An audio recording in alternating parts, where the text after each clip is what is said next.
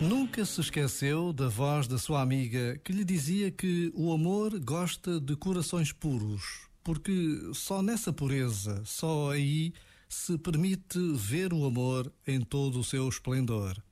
Lembra a transparência das ondas, o branco da espuma que toca e desaparece na areia da praia. E como são belos e raros esses corações, mas existem e são sinal de salvação, de outra forma de estar na vida. São testemunha da presença de Deus. Encontrar um coração puro é encontrar um tesouro.